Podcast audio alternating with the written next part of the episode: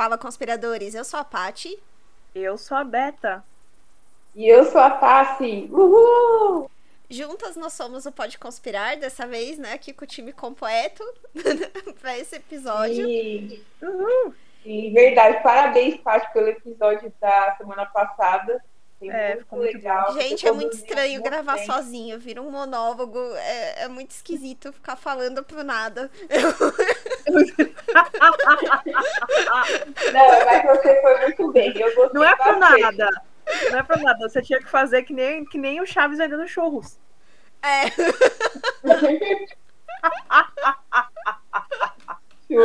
é muito estranho. É bem melhor gravar assim. Tá bom, mas, é, ó, mas estamos aqui agora. E dessa vez a gente trouxe tema brasileiro, né? O que é muito legal. Uh. A gente vai falar de um tema ligado à arqueologia, história brasileira. A gente vai falar hoje sobre o documento 512. Aê! E antes, bora lá pro Conspiradores Comentam. Boa noite, boa, é, homens e mulheres, moças e rapazes, meninos e meninas. Fique agora com Conspiradores Comentam. Oi! E mas, mas, mas, mas vai ver antes da novela Marimar. Oi! Bem, gente, o comentário de hoje, né, foi no nosso episódio é, o 056, Poder Vermelho, Operação Sea Spray né? Que é foi o episódio de duas semanas atrás. E a gente recebeu um comentário no YouTube da Adriana, que falou assim: gente, tem novas evidências sobre a P19? Tem. Então, tem. Tem. Felizmente ou infelizmente, tem. É, a gente vai fazer um novo episódio abordando as novas evidências. Verdade. Temos que fazer mesmo, né? Uhum. Para também atualizar o pessoal, né? Porque tem muita gente que ainda está desatualizada em relação à Covid. Eu já eu vi a semana passada uma, um, achei absurdo, mas beleza. Falou que a Covid já acabou. Gente, a Covid não acabou. Não é porque a gente está andando sem máscara que né, pode andar em alguns lugares sem máscara que a Covid acabou, porque não acabou. A gente, que foi uma revisão. Eu vou falar que aqui, onde eu tô, é, as pessoas consideram que acabou, né? Não é que acabou, né? Que agora ele tá em nivelamento de, de imunidade de rebanho, né? Uhum. Então teve uma época aqui que todo mundo ficou com dor de garganta. Do nada, assim, todo mundo ficou com dor de garganta. Os mesmos sintomas, todo mundo. Aí você fazia o teste rápido, que, que aqui eles dão um teste para você fazer. É de graça. Você faz aquele teste rápido, aquele teste nariz, né? Você bota no antígeno e tal. É... Dava negativo da C19. Mas eram os mesmos sintomas para todo mundo. E aí vira e mexe aparece alguém que realmente o teste dá positivo, mas é muito raro disso acontecer e que fica isolado. E aqui tá assim, é, é como se fosse agora literalmente uma gripe. Uhum. E quando a pessoa pega, ela fica em casa, isoladinha, para não passar pros outros. E segue a vida sem máscara.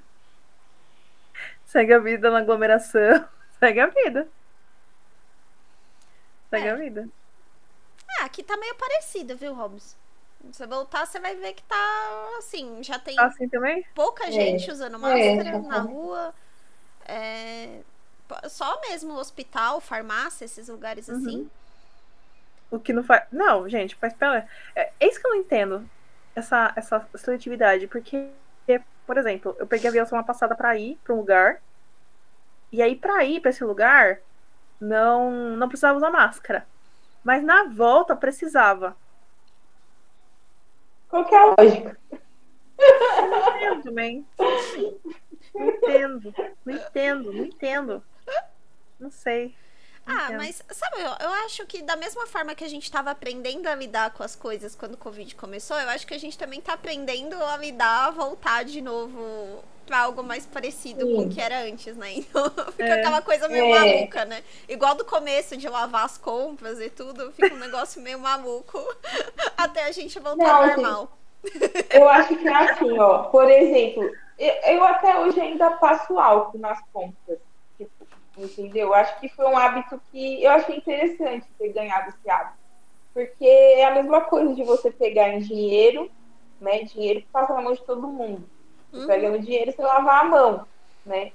Então, é, é, é, eu já peguei esse costume. Mas, assim, na questão da máscara, é complicado mesmo, dependendo do lugar que você está. Por exemplo, lá na empresa que eu trabalho, a gente tem que usar máscara, entendeu? Não, não pode tirar a máscara de jeito nenhum. Agora, é, lá na igreja já, assim, alguns usam máscara, outros não, entendeu? Então, é, é, é assim, acho que vai ser uma adaptação, né? Como vocês estavam comentando se readaptar ao que era, né?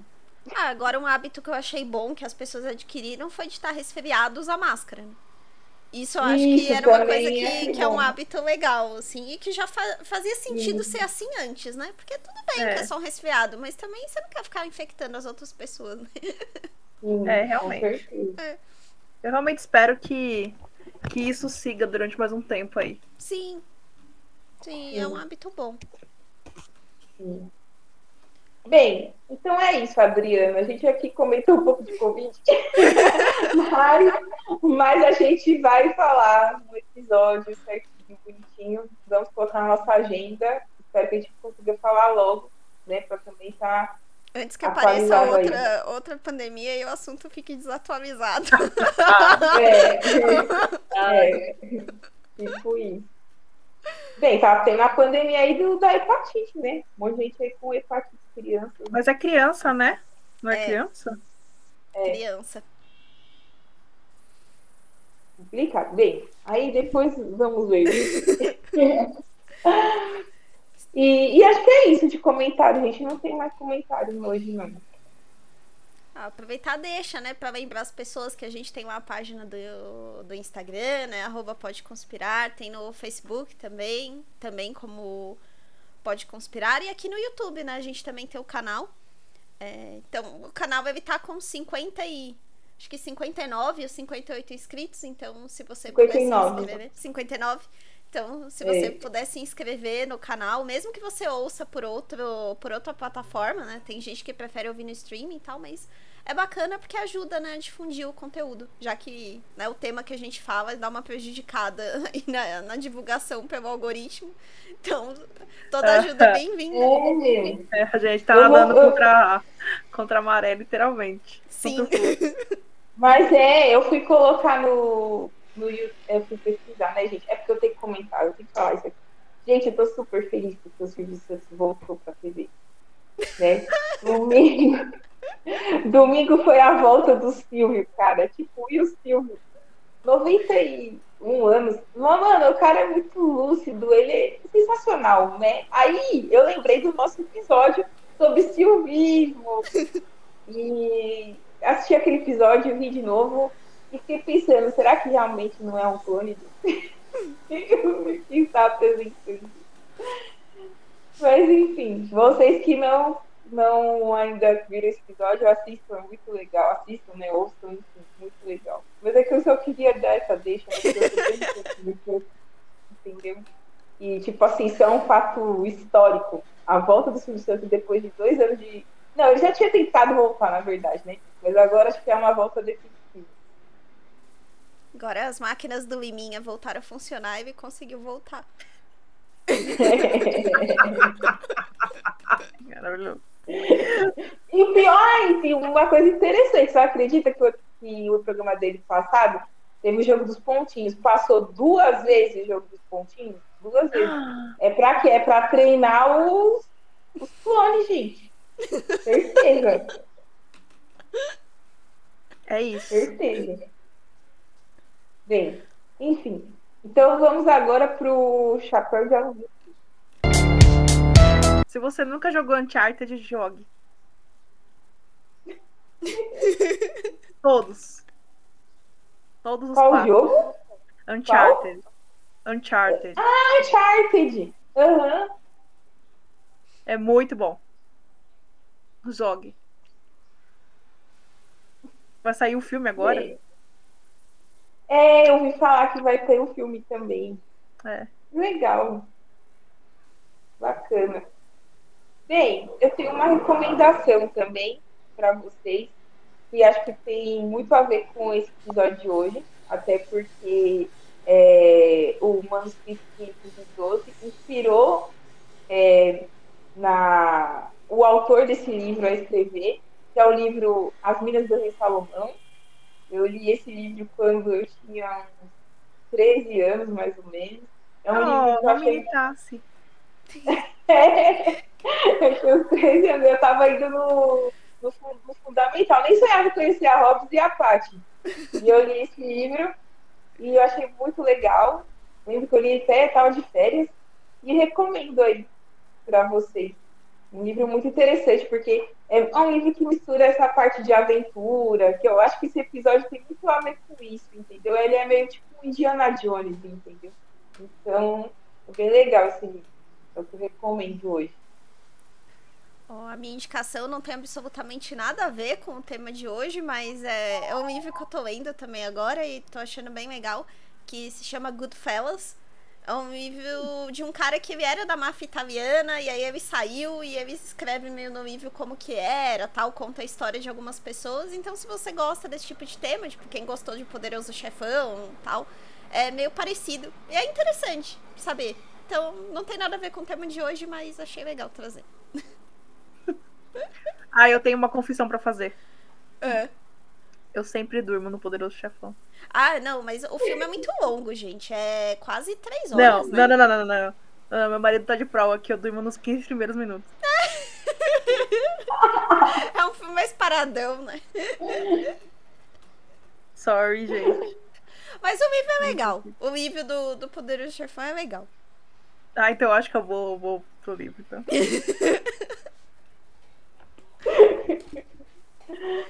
Bem, é isso aí, gente. Agora vamos, vamos para o episódio. Isso. Bem, como a gente falou aí no início né, do, do, do episódio de hoje, é, o manuscrito 512, ou documento 512, também como é conhecido, é uma teoria brasileira, né? E, mas só que é uma teoria que, assim, nem todo mundo conhece. Talvez as pessoas que conheçam mais, é mais pessoas, assim, estudiosas, entendeu? Da academia e historiadores e tal, que conhecem essa, essa história. E, assim, bem, é, é uma história bem interessante porque dá para lembrar um pouco daqueles filmes mesmo de aventura, do tipo do Indiana Jones, entendeu? Então, é bem interessante. O que, que resumidamente, né, o que, que seria o documento de 512? É um documento que diz que existe uma cidade perdida no interior do, do Brasil, precisamente na Bahia, então no estado da Bahia. Tem essa cidade aí perdida, enfim, que eles acreditam que viveram lá uma população, tem monumentos, umas coisas assim. E e aí, como que isso, vamos dizer assim, surgiu essa história? Bem, tudo começou, né, na verdade, quando um homem, em 1839, então o negócio é bem história mesmo do Brasil, o Manuel Pereira Lagos, ele encontrou, por acaso, esse documento perdido lá na Biblioteca da Corte, e mais tarde seria a Biblioteca Nacional, né? É, esse manuscrito, depois, ele foi doado né, para o Instituto Histórico Geográfico Brasileiro, né, na época, que é o IHGB.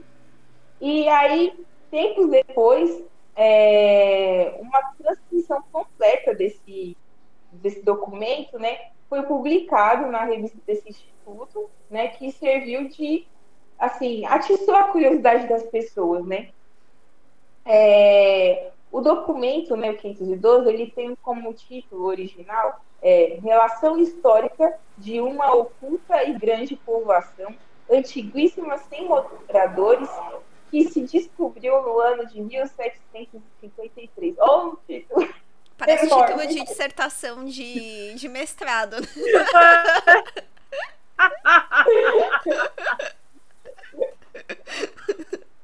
cara escreveu o TCC dele e deu esse nome aí, cara. É isso. Sim, tipo isso, né? E bem, essa, esse documento ele traz uma, vamos dizer assim, uma, um, uns detalhes, né, de uma expedição anônima de bandeirantes que aconteceu lá no interior da Bahia. É, uma curiosidade desse documento é que, apesar dele ser lá do ano de 1723, ele não tem nenhum tipo de assinatura, né? E, e talvez o, esse documento, 512, ele não seja o documento original, mas sim uma cópia de um documento né, que já teria sido escrito muito antes. E aí conta, né, resumidamente, esse documento ele vai contando como é que é, esses bandeirantes, né, é, avançaram ali pelo sertão da, da Bahia, né, e enfim. E aí encontraram algumas coisas das quais nós vamos falar aqui no episódio de hoje. E será que o Brasil realmente tem uma cidade perdida lá na Bahia, né? Ou se tem mais cidades perdidas, enfim. De começo, né, eles até suspeitaram. A primeira suspeita era que esse documento ele tivesse sido escrito por um bandeirante também, que se chamava Belchior Ferreira. Porque, e aí a desconfiança surgiu porque esse bandeirante foi preso por não revelar alguns detalhes para a coroa portuguesa de umas minas de ouro e de prata que ele descobriu né, naquela época, né, o Brasil ainda no Império, então sempre que você descobrisse algum tipo de riqueza, você tinha que comunicar a coroa portuguesa e eles tinham direito a uma parte, né, do que você descobriu. E aí o Belchior é, Ferreira, ele descobriu é. umas minas lá no interior do Brasil. Hoje não é muito diferente, né? Imposto de renda tá aí, tudo que você então. tem, um, uma fatia do governo, mas é seu sócio. E e aí eh, suspeitaram que era do Belchior Ferreira. O Belchior Ferreira era filho de um outro bandeirante também, que era o Robério Filho. Que esse bandeirante sim ficou rico, né? Descobrindo algumas minas aí que ficaram até conhecidas como a mina de Muribeca. Né, a lenda das minas de Muribeca no interior, no interiorzão assim do país. E então a primeira suspeita que se tinha era essa.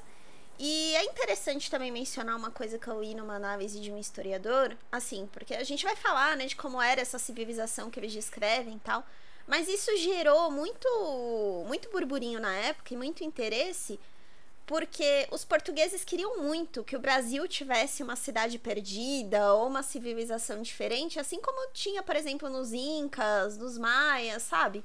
uma história assim. Eles não enxergavam os indígenas como uma civilização. Então você vê que visão mais é, distorcida, né? Bem a Europa como centro do mundo, né? Assim, é, eles queriam que o, que o Brasil tivesse outra, outra civilização. Meu Deus. A já tá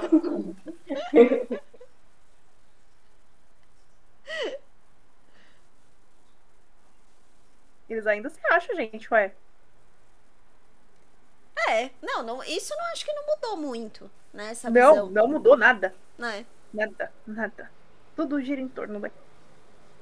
O quê?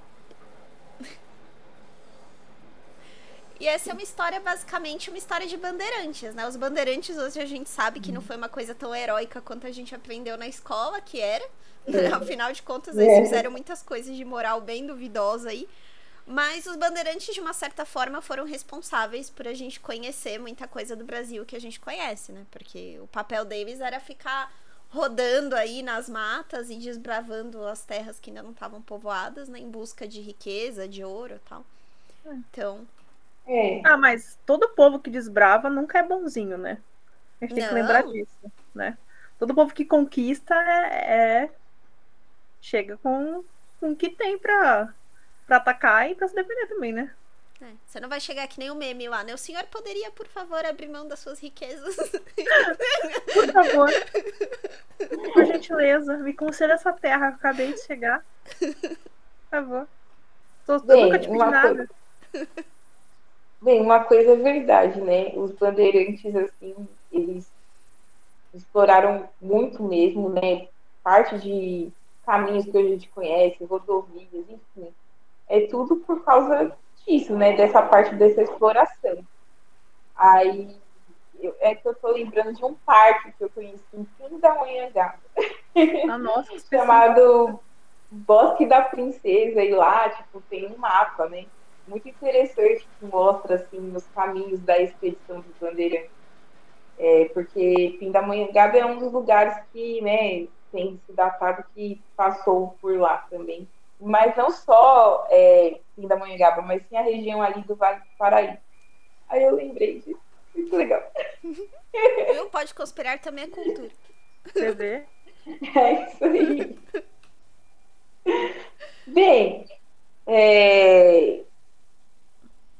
Bem, eu acho que a gente pode falar do que tem lá escrito no documento, né? Sim. Então, assim, como eu falei, o documento né, tem a narração lá de uma expedição que entrou ali pelo, pelo sertão.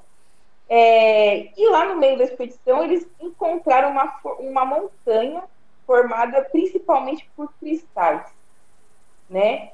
Que reluzia é, quando o sol batia, né? Ela reluzia e ofuscavam a visão dos exploradores, né?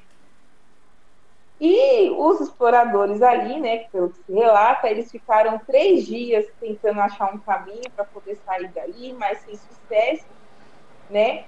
E depois um dos negros da expedição vislumbrou, foi atrás de um viado branco, que é, provavelmente é uma, sei lá, não sei por que, que fala viado branco, se é. Eu acredito que deve ser um animal, né? Eu acredito. É, parece que ele tava caçando pra comer. Na, na história ele tava, eles estavam caçando pra comer e aí o escravo encontrou a, o, o animal. Mas eu fiquei com dúvida uma coisa, gente. Existe viado branco? É isso que eu fiquei com dúvida. Não sei. Deve ser. Vamos, vamos, você olhou aqui? Deixa eu ver. Biólogos que ouvem ou pode conspirar, existe um, é que eu nunca ouvi falar. É, é, que eu nunca ouvi falar disso, gente. Pra mim, viado é viado, entendeu? Não viado branco. Sei. Ah, é, tem viado albino. É. Enfim, ah, né? tem viado de cauda branca. Pode ser que seja esse, então. Mas vai encontrar Mas ele... no Canadá. É, então não era isso. Aí que essa história já começa mesmo meu maluco, né? Já começa daí. Ah, o viado branco é o viado campeiro. Ah, tá. ah, agora já começa a fazer mais sentido. É, faz mais sentido. sentido mesmo. Então, eles estavam aí atrás desse viado e aí descobriu uma trilha. E aí, essa trilha, né? Enfim, ela como que ela seria? Seria atravessando uma montanha, aí eles chegam num vale e eles veem uma grande povoação. E aí, nessa, nessa expedição que estavam esses bandeirantes, tinha um índio, né? E ele procurou ver se tinha pessoas ali nas casas e, e tal, mas a cidade estava totalmente abandonada. É só um parênteses aí nessa parte do índio. Você vê que sacanagem. Eles estavam com medo da cidade ainda estar tá povoada e deles serem atacados. Aí o que eles fizeram? Mandaram o índio primeiro. Ó, vai lá, né? E olha se tá vazio, olha o que tem lá na cidade. E aí, se for seguro, a gente entra. Gente, essa teoria, essa teoria desse é muito racista, né, meu? É, era um mundo ah, daquela época, era da né? época, exatamente, era a cultura daquela época. É. Mas eu tô revoltada já, eu já fiquei revoltada. Coloca o negro lá pra caçar o viado branco, aí tem que ser o viado, tem que ser branco. Aí depois o índio que tem que ficar. Ah, mano, eu não gostei, já fiquei revoltada aqui. Mas tudo bem, né? Ah, mas você ia pensar o quê? Que, ai, mandaram a. sei lá a mulher do, do cara caçar. Não, né? Sim. Era o que se esperava na época. São, eram os criados e pessoas que eram escravas. É. Isso, isso contando os índios também, né? Porque... Colocaram o coitado lá pra entrar. Mano, mas é sério, agora pensando, eu não tinha pensado. Eu pesquisei e tal, essas coisas, mas agora pensando, eu achei muito. Ah, mas enfim. A essa cidade, né, na entrada dela, tinha um, enorme pórtico que tinha três arcos e algumas inscrições, né? Que eram muito altas, assim, difíceis para ler. E, bem, né? É, tinham casas que ali estavam todas destruídas também, né? É, destruídas não, destituídas, perdão, destituídas de mobília, de decoração. É, tinha casas que eram tipo um sobrado, né? Tinha mais de um andar. Enfim, é, era realmente uma cidade que existia uma, uma civilização, mas essa civilização já não estava mais lá. Enfim, um lugar bem, bem avançado, eu acredito, pelo relato assim. É, eles comentam até que no, era como se fosse uma praça, né? E aí no documento eles descrevem que nessa praça tinha uma estátua de um homem, como se estivesse apontando para o norte, né? Uma estátua grande. E eles continuaram seguindo né, na cidade. Tinham alguns, alguns prédios que eles descrevem como se fossem instalações religiosas, né, parecia ser. E em um ponto, eles também encontraram tumbas, como se fosse um cemitério. Né? E aí eles deduziram que eram pessoas que viviam naquela cidade. E aí, nesse cemitério, o que é interessante é que eles encontraram uma moeda. É, e nessa moeda, num lado dela, tinha um arco e flecha Aliás, né, né, no lado dela tinha um homem ajoelhado, como se fosse um rapaz ajoelhado, e no outro lado tinha um arco e uma coroa. Ou seja, que não era uma moeda que circulava naquela época. Né? E eles até descrevem que era uma moeda de ouro mais grossa, mais pesada do que as moedas que circulavam naquela época aqui no Brasil. Então, levando a crer que aquela, aquela cidade, aquelas pessoas tinham até uma moeda própria. Então, como a Tassi falou, era uma civilização mais avançada, né? Não era não era uma aldeia, né? Não era uma coisa mais simples. Sim. Sim. E é bem interessante também que, por ser uma civilização avançada, é, os lugares né, eram é, urbanizados, né, não tinha entulho, isso pelo menos que eu achei aqui na minha pesquisa, então os caras eram limpos. E tinha um rio também que cortava ali a cidade, né? É, e se você seguisse o curso desse rio por vários dias, né? Você chegava a uma grande cachoeira nesse local, né? E ali na, na, nas margens desse rio, né? Os bandeirantes eles é, prospectaram, né? E acharam grandes indícios de que a região era riquíssima em ouro e prata. É, e aí. O lugar na... era o lugar era top. Resumindo, era o lugar era top. E deixa eu é. perguntar, onde é que entra a parte que, que alguém emenda que era que parecia muito com coisas romanas, greco-romanas? Vocês viram isso? Chegaram a ver isso? Fizeram essa comparação ah, aí. sim, sim, que é a arquitetura do, do, do pórtico, né? Que lembra uma arquitetura etíope antiga, né?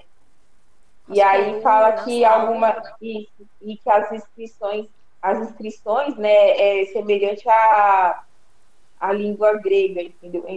É a escrita, na verdade, a escrita grega.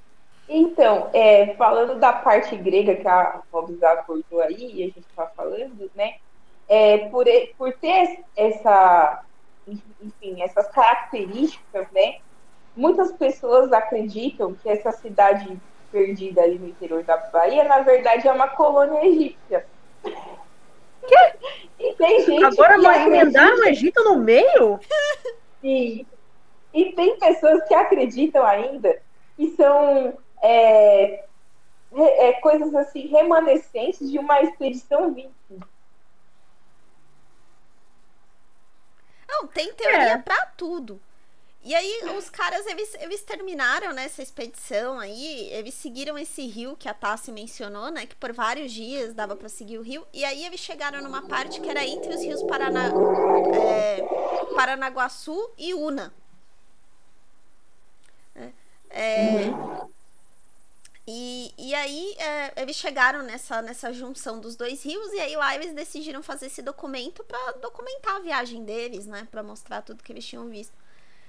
E eu vi essa teoria aí dos egípcios e dos vikings. Tem outras duas teorias que eu achei uh, muito boas também. Tinha uma de universo paralelo, Que na Claro, né? realidade eles acharam um portal naquela época para um universo paralelo. E até tinha uma teoria espiritual, que na realidade eles entraram numa cidade espiritual. Nossa, dessa da cidade eu não achei, não. Eu achei, eu vi esse do, do Viking, né? E do, do tipo, que era um lugar, é, uma colônia grega. Nossa, não tinha, não tinha visto essa parte espiritual. É, tem, tem uma, uma teoria de que é uma cidade espiritual, assim, que eles foram, na realidade, pro, pro outro mundo, assim, como se fosse sobrenatural, sabe? Nossa. Sim. Gente, que loucura. Bem, não sei, né? Vocês teriam coragem de procurar esse lugar lá na Bahia? Ah, eu Acho que eu vou lá pra Bahia, mano. Sempre quis Acho trabalhar com arqueologia. Eu teria coragem.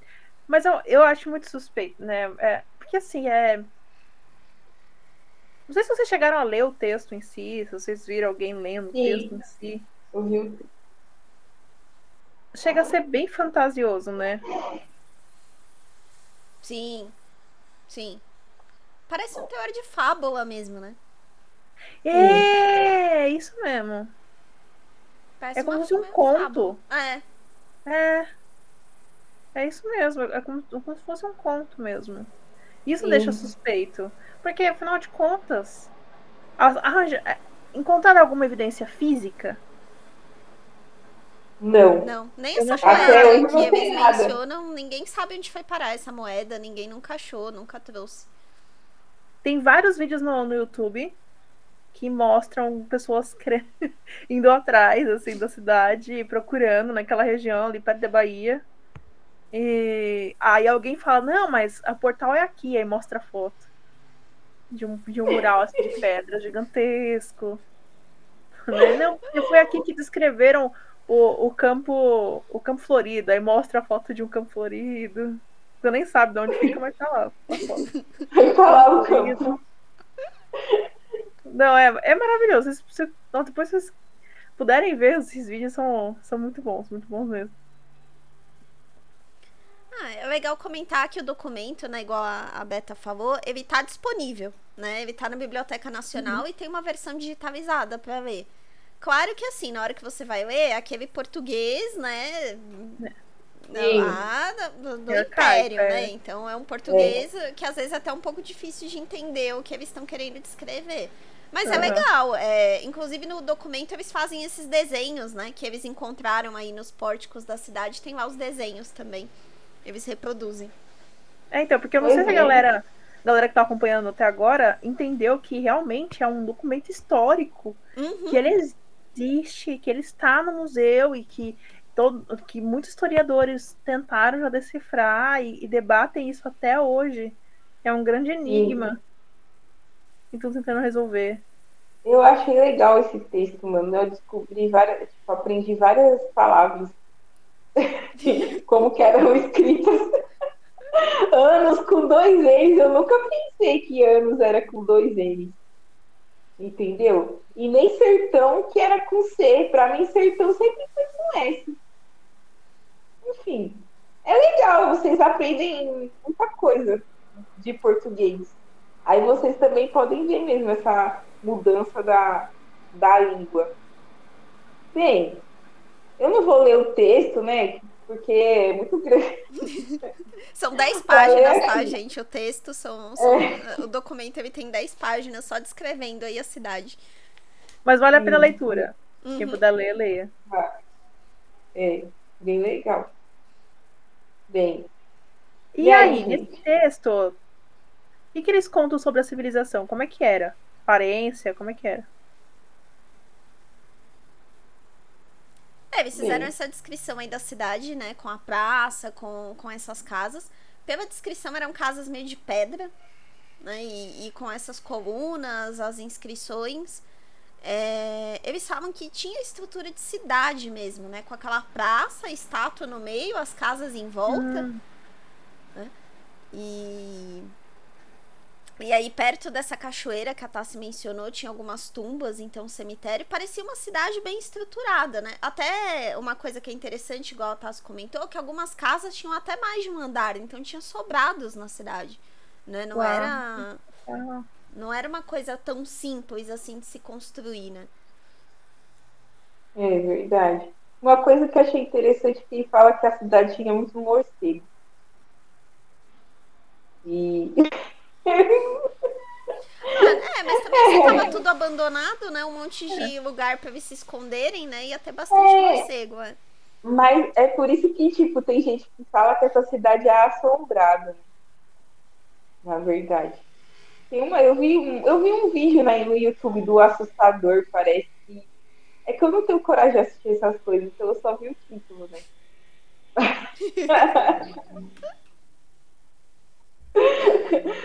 Mas enfim. É, é, é mais assim, eu acho que assim, ele fala, ele, ele não descreve, pelo que eu vi, assim, ele descreve mais assim a cidade em si, né? O, as coisas que tem, tudo. Acho que pessoas, pessoas falam uma coisa ou outra, mas não fala assim, ah, qual que era o tipo de pessoa que vivia lá, entendeu? Até porque tava abandonado, né? Quando eles entraram já não É. tinha mais ninguém na, na cidade. As casas É. estavam todas vazias, a cidade É. foi deixada pra trás. Eles mencionam a- as riquezas, né?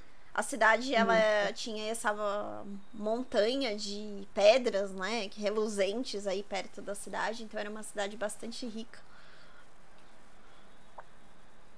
Isso. É porque é, é muito. É, é realmente de fabuloso de fábula. É muito fabuloso. é muito fabuloso. Muito fabuloso. Mas enfim. E aí, esse, esse manuscrito ele foi descoberto em 1800 e alguma coisa, certo? Isso aí. Sim. 1800 E aí, quando descobriram, o que aconteceu com essa área aí? As pessoas foram atrás, não foram atrás? Movimentou alguma coisa? Cara, movimento. Uhum.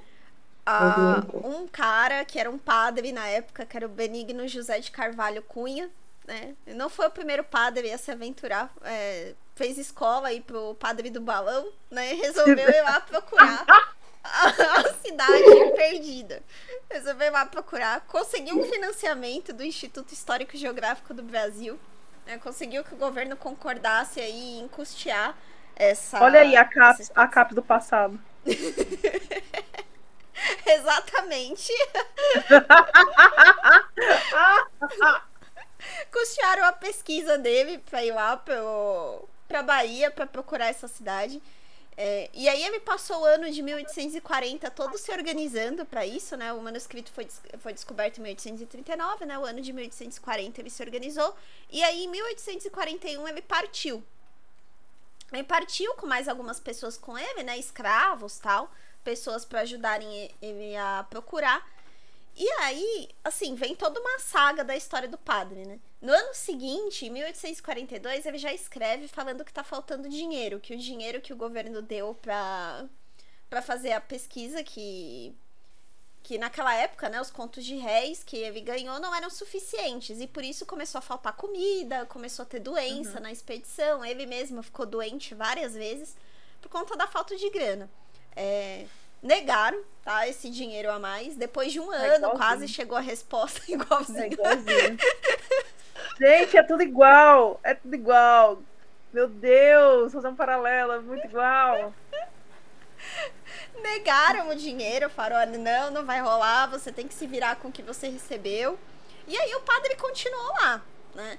O padre continuou.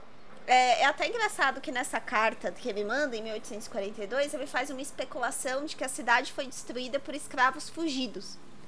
É, Ele fala que talvez a cidade não exista mais porque escravos fugidos foram lá e destruíram tudo. É, e aí ele continua depois em 1844, ou seja, ele já estava lá desde 1841, já há um tempo. Ele escreve de novo falando que ele encontrou um escravo que se chamava Francisco e que esse escravo disse para ele que esteve nessa cidade, descreveu a cidade para ele, e aí ele ficou super animado, escreveu falando: "Olha, eu já tô perto, né? Eu acho que eu vou conseguir encontrar, tal". E aí no ano seguinte, em 1845, ele escreve uma carta para o Instituto Histórico e Geográfico do Brasil, dizendo que ele encontrou a cidade. Ele fala que ele encontrou a cidade e ele pede mais dinheiro lá para a expedição.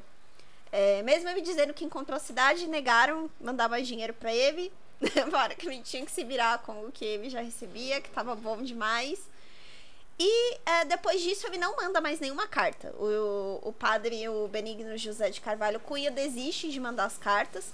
No ano seguinte, 1846, o Instituto corta a verba total da pesquisa dele. Né? Ele não recebe mais dinheiro do governo para continuar, mas ele segue lá. Né? Uh, o padre continua, e aí em 1848 tem relatos de que ele ficou louco. Né? Ele ficou obcecado com a cidade. Ele hum. falava horas que ele estava perto, horas que ele já tinha encontrado. É, ele falava sobre esse assunto sem parar. Então ele ficou um pouco obcecado com essa busca dele pela cidade perdida. E aí no ano seguinte, em 1849, ele morre em Salvador. Então, assim, ele passou aí quase 10 anos né, da vida dele procurando Uau. essa cidade. Não conseguiu, ficou louco. E. É, o futuro de quem faz doutorado, é isso aí.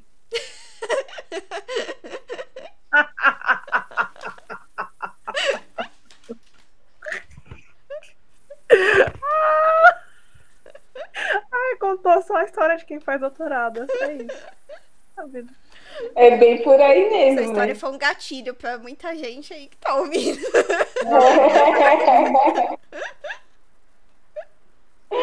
ai, ai. Ai, ai. Enfim. E é isso, coitado do padre. Ficou lá 10 anos da vida dele rodando e não conseguiu encontrar nada. Mas foi só. Foi, foi esse padre em específico só? Teve mais gente que começou a ir atrás? Que afinal de contas, né? Esse boato podia se espalhar. Não, chegou mais gente aí atrás. E aí foi isso que até inspirou a escrita de alguns livros depois. Então, por exemplo, é, tem, pelo menos o que eu achei na pesquisa, né? Que tem um, uma pessoa que chegou a explorar, que é o, o inglês Sir Richard Burton, né? E ele chegou a escrever um livro chamado Highlands of the Brazil, em 1869, e nesse livro ele conta, né, do documento que Idoso ele conta aí dessa história aí da cidade perdida. E também tem o coronel Percy Harrison Paswell, que é também inglês, né? E esse, além disso, né, ele chegou a tem uma história, né, que diz que nessa busca aí também pela cidade perdida, né, porque ele não buscou só a 512, ele também chegou a explorar lá na Amazônia e ele chegou a se perder na Amazônia e nunca foi encontrado depois, se perdeu lá. E depois vieram mais expedições procurarem ele lá na Amazônia, mas também não conseguiram encontrá-lo. Olha para vocês verem, né? Como que uma coisa acaba acarretando a outra, né? Uma cidade perdida, né? Para quem gosta de explorar essas coisas, aí vai indo, vai, vai. O cara parou na Amazônia e sumiu. O que não era fazer uma expedição para a ah, Amazônia naquela época, né? Nossa, é. Coragem. Coragem, gente. Coragem. Poxa, tudo, né? Desconhecido no máximo. É. Quando eu era criança, eu queria ser biólogo. Aí eu ficava pensando assim, eu ia lá para a Amazônia e ia ficar explorando as flores. Era uma das coisas que eu pensava fazer. Porque eu pensava ou partir para a área de botânica ou partir para a área de biologia marinha. No final das contas, eu não me formei em biologia, me formei em engenharia. Então, olha para vocês verem como são as coisas da vida. Mas eu tinha aquela coisa assim, ah, eu vou lá na Amazônia, vou explorar, vou ver as plantas, vou ver os animais que estão em extinção e blá blá blá. Gente, um paralelo não tem nada a ver, mas a Tassi falou, eu lembrei. Quando eu era criança, eu queria muito, muito, muito trabalhar no Carrefour e ser aquelas moças que ficam andando de patins, sabe? Dentro da loja. Era o meu sonho quando eu era Maravilhoso! criança. Maravilhoso! isso. Oh, agora, você, agora você falou, eu lembrei de um negócio. Eu achava interessante quando eu era criança quem trabalhava no McDonald's. Também era uma coisa que eu achava. A gente fixa umas coisas, né, quando é criança, assim, de profissão, né? É. Mas não é bem assim, né, gente? Bom, e aí até hoje tem gente, né, procurando a cidade, né? Igual a Beta falou, se vocês jogarem no YouTube, tem N vídeos de gente procurando essa cidade aí. E até na Biblioteca Nacional tem muito estudo sobre o documento 512, assim, de vários historiadores do Brasil e do mundo, né? E, e aí tem várias teorias. Eu só queria entender como que eles... é, eu não achei isso explicando em lugar nenhum, mas eu queria entender como que os egípcios teriam vindo parar aqui no... Nossa, Brasil. fato. Pra fazer uma colônia lá na Bahia e depois ir embora e ninguém nunca mais ouviu falar deles. É, eu- Gente, mas, mas será que não é por causa da Pangeia? Ai, nossa, mas aí. Ah, mas aí teria sobrevivido até. A cidade teria ficado em pé até então, né? Então. Cidade É, eu raiando. Ah, não sei, né? Vai que foi tecnologia alienígena, né, meu? Então, deixa eu aí. O ser humano, ele surgiu antes da Pangeia ou depois da Pangeia? Foi depois, não foi? Eu acho que foi depois da Pangeia. Boa pergunta. Então, eu acho que foi É, for- porque depois da foi Pangeia. depois, é, depois da Pangeia, depois, ninguém poderia ter sentido, construído. entendeu? A não ser que fosse os aliens aí, tudo, tudo está explicado. Então, é isso que eu tô falando. São os alienígenas, os remanescentes dos reptilianos. Era uma colônia alienígena, na verdade. Exatamente. É. Não, agora faz todo sentido. Era Aí, isso. Era, Biblioteca era esse Nacional, é só que vocês arquivarem esse vídeo aqui, anexado ao documento 512, está explicado. é só referenciar. Não, mas brincadeiras à parte, como a região ela é muito perto. Bom, é a região de Minas Gerais, né? A gente tá falando de uma região perto da Bahia. Eu suponho, suponho que seja uma região ali perto de Minas Gerais. Aí faz sentido a pessoa dizer que ah, encontrei vários ouros e, e pedras, pedras preciosas, né? Sim. É. Mas eu acho muito suspeito. Suspeito, muito suspeito. É, mas é suspeito, mas é o que eu falo, essa história é interessante, porque, que nem eu falei, é, é- é, inspirou a escrita de alguns livros, né? Então eu falei daquele Highland, of Brasil, lá. Teve as Minas do Rei Salomão, que foi escrito, inspirado também por essa história do, do documento 512. É, os próprios filmes do Indiana Jones também têm referências a, a, a esse documento, né? E não só tipo, a essa civilização, mas tantas outras aí, né? Mas eu, eu vi que esse 512 né, inspirou bastante. Então, enfim, eu acho que é aquela coisa. Deixou um legado também, né? Sim, é verdade que claro. não é, mas deixou um legado. Ah, e tem as teorias sobre quem escreveu, né? Tem uma teoria que eu achei bem inte- interessante, que é de um historiador, que é o Pedro Calmon.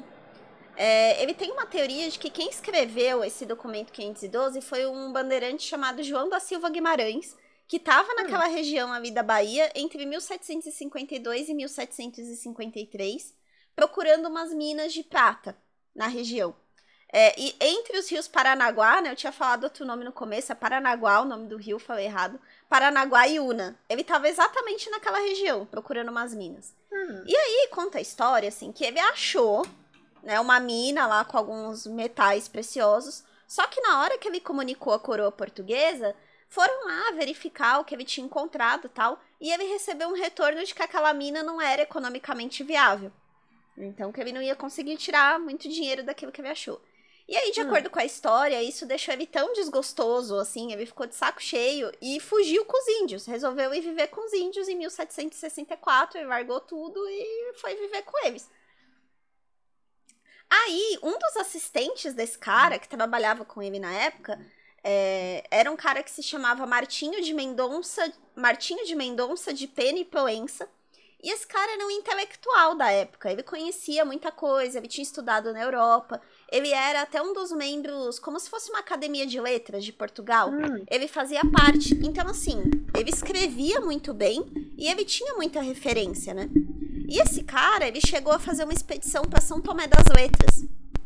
E São Tomé das Letras tem uns símbolos também, né, lá, assim, meio que como se fossem umas inscrições nas pedras, que também tem vários estudos sobre isso.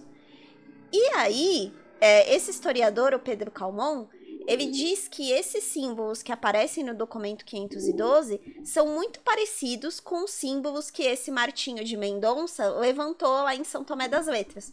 Então a hipótese dele é que quem inventou essa história foi o João da Silva Guimarães, pra zoar mesmo.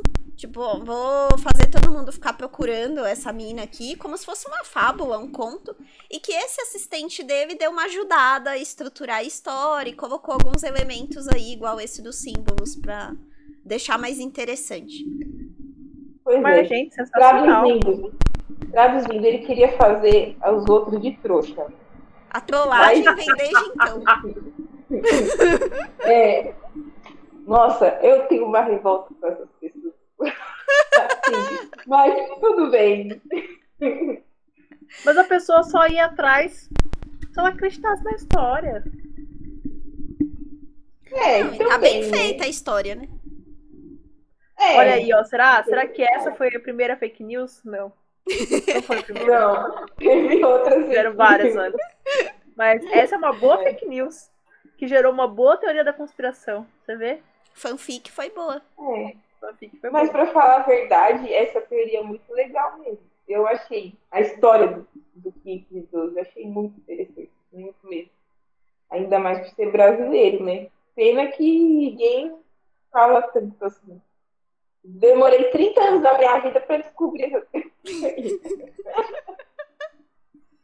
É, eu vi um do, o historiador falando que esse é um dos do- o que eles consideram um dos documentos mais relevantes, né, da história da história do Da Brasil. História, né?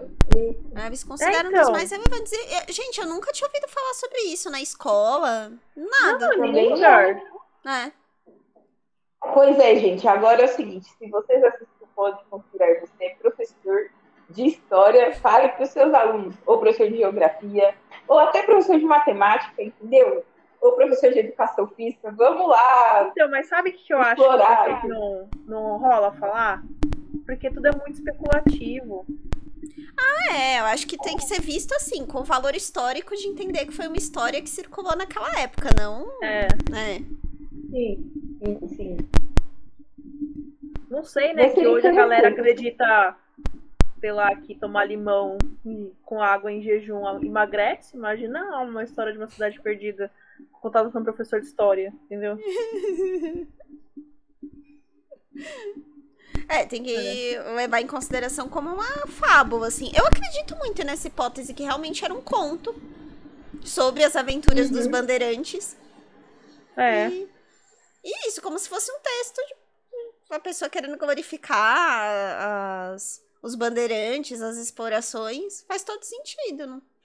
É, eu vi, eu vi é, um vídeo falando que a ideia de criar essa, essa, essa história, né, era para trazer um certo valor pro Brasil, porque foi aquilo que você falou no começo, de não ter uma, uma, uma civilização antiga aqui, Uhum. mas eles queriam.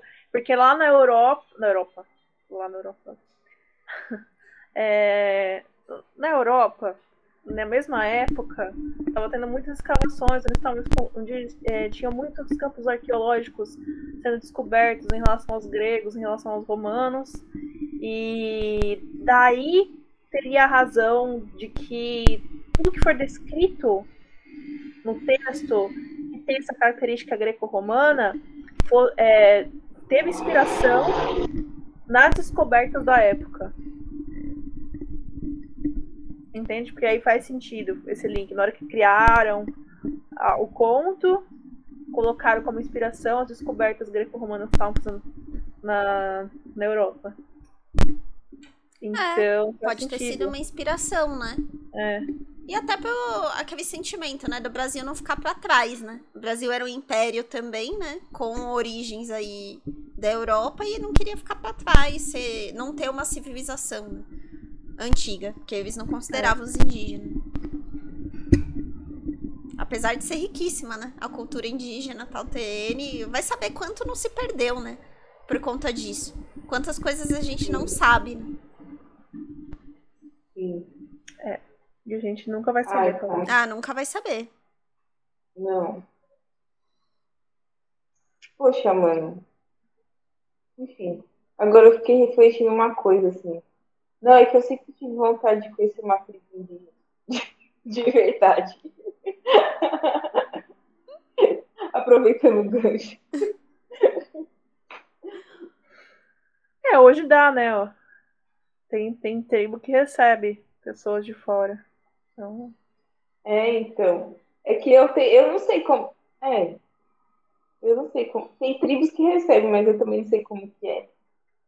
Ah, é só você pesquisar na internet, tem sites e tudo mais. É, é, porque virou meio que turismo, né? Eles têm um. usa como fonte de renda. Mas tem umas Uhum. tribos na Amazônia que ainda não tiveram contato, né, com ninguém. Tava Tem. sobre isso outro dia, que é, eles vão ser mantidos assim, né? Eles nunca tiveram contato com a civilização e. É que se tiver agora vão morrer, né? Porque não tem imunidade. É. Não, gente, pra quê? É, então. pra quê? Somente agora, no meio da pandemia, né? Não, eles estão As muito pessoas bem. mais seguras do mundo estão lá. Nossa, mas tipo assim, eles não têm contato, ninguém vai lá nem pra falar oi. Não. Eles têm zero contato com, com a gente. Talvez eles nem saibam da nossa existência. Como assim? Talvez eles nem saibam da existência. Eu vi até uma foto, assim, que passou de avião. E eles começaram a lançar flecha no avião. Pô, eles nunca tinham visto um avião antes. Meu Deus! Eles estão, estão isolados mesmo. E eles vão continuar assim, né? Pra preservar Isso aqui no, Bra... No é Brasil. no Brasil? No Brasil. Tá brincando. No Brasil. Gente, então a população brasileira não é os, os 200 milhões e blá blá blá, tem muito mais. É, eu imagino que sim, porque eles não, não devem entrar em censo nem nada, porque ninguém nunca entrou lá, né? Mas isso é na Amazônia mesmo. É. Tem umas regiões da Amazônia que ah, eles estão intocados lá. Não tem contato nenhum.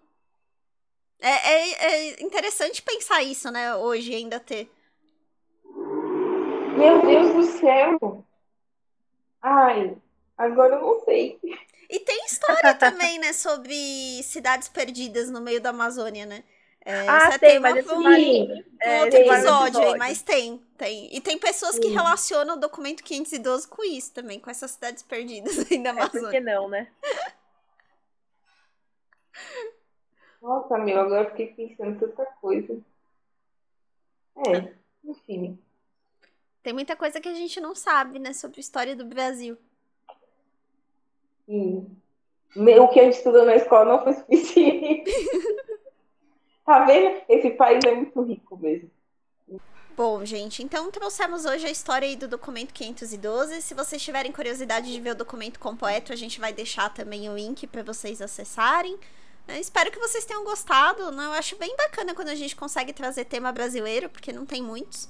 Né? É, Não que não tenha muitos, eu acho que na realidade a gente que não conhece. né? Mas É. na medida do possível, a gente vai sempre tentar trazer temas mais ligados à cultura brasileira aqui pro podcast. Até semana que vem. Bom, gente, é... eu gosto muito de temas VRs. São os- um dos meus tópicos preferidos. E eu tô bem ansiosa pro tópico da Amazônia. então, beijos e até mais. Tchau. Bem, gente, gostei muito desse episódio de hoje, porque eu também, não sei, eu gosto de coisas que falam do Brasil, né? Apesar de na escola, tipo, eu não odiava história, mas sempre, mas assim, não sei, eu acho que é por causa que é algo muito do nosso, do nosso sangue, né? Tipo, nossa nação, entendeu? Então, eu acho muito legal assim, saber ter esse conhecimento, né?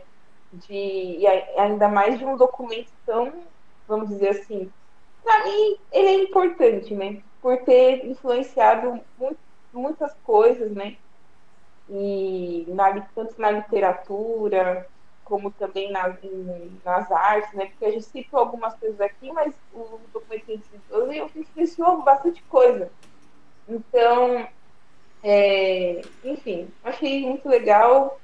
Quero trazer mais, junto com as meninas, mais tópicos aqui sobre temas brasileiros. E é isso, gente. Um beijo para vocês e até o próximo episódio. Valeu. Tchau. Tchau. Tchau. Tá Bem, nessa... é, já fiquei, Imitando no, no episódio.